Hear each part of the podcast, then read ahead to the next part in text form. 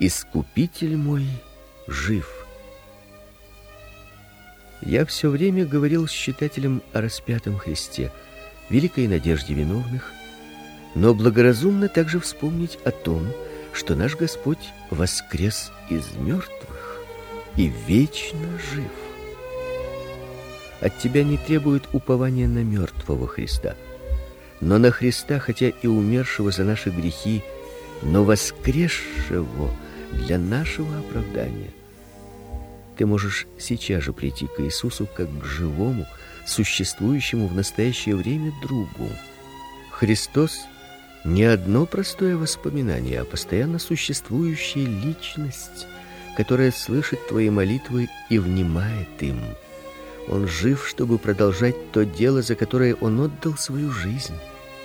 Он ходатайствует за грешников одесную Отца и поэтому может спасать совершенно приходящих через него к Богу.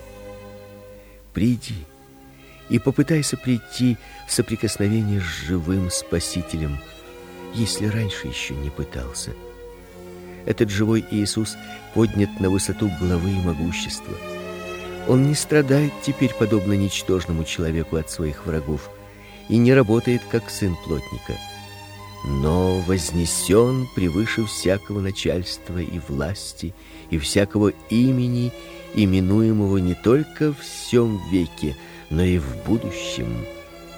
Отец дал ему всякую власть на небе и на земле, а он употребляет эти высокие дары, чтобы докончить свое дело благодати.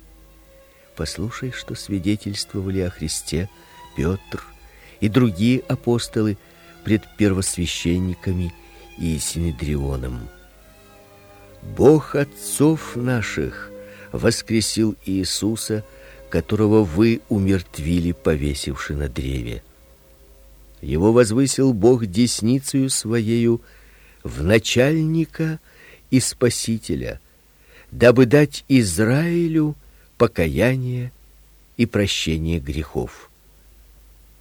Слава, окружающая вознесшегося на небо Господа, должна бы вдохнуть во всякое верующее сердце надежду.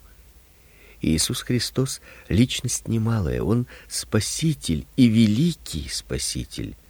Он увенчанный и сидящий на престоле искупитель людей. Неограниченная власть над жизнью и смертью принадлежит ему. Отец отдал всех людей под посредническую власть Сына. Таким образом, Иисус Христос может оживить всякого, кого он хочет. Что он отверзает, ничто не может закрыть. По его слову, душа, опутанная сетями смерти и проклятия, может в одно мгновение сделаться свободной. Он протягивает свой скипетр, и кто притрагивается к нему, получает жизнь. Хорошо, что Иисус жив, потому что жив и грех, плоть и дьявол. Хорошо для нас, что он, хотя грех, плоть и дьявол имеют власть погубить нас, имеет еще большую власть нас спасти. Все возвышение и вся власть его к нашему благу. Бог возвысил его десницею своею в начальника и спасителя — дабы дать все, что необходимо для завершения спасения всех приходящих под его господство. Все, что Христос имеет, он желает употребить для спасения грешников, и все, что он есть, он хочет явить в своей преизбыточествующей благодати. Он связывает свою начальническую деятельность спасающей, как будто одного без другого он не желает. Он указывает, что его возвышение предопределенно для того, чтобы принести людям благословение, как будто в этом цвет и венец его славы. Можно ли найти еще что-нибудь, что так одобряло бы надежду ищущих грешников, взирающих на Христа? Иисус претерпел великое уничижение, благодаря чему он мог возвыситься – Этим унижением он завершил и претерпел всю волю Отца, и потому был вознагражден славою Отца. Христос употребляет это возвышение в пользу своего народа. Пусть читатель возведет очи свои к горам славы небесной, откуда должна прийти помощь ему.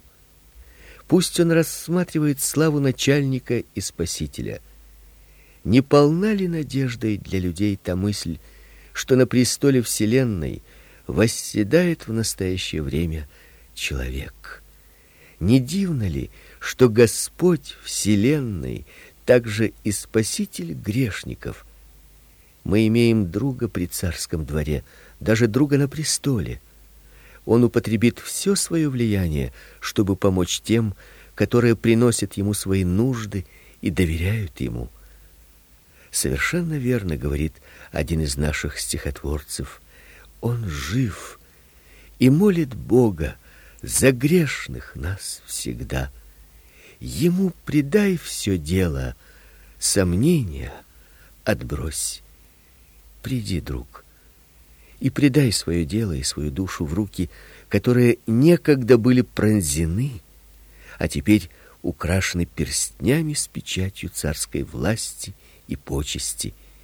Еще ни одно дело, переданное этому великому защитнику, не было проиграно.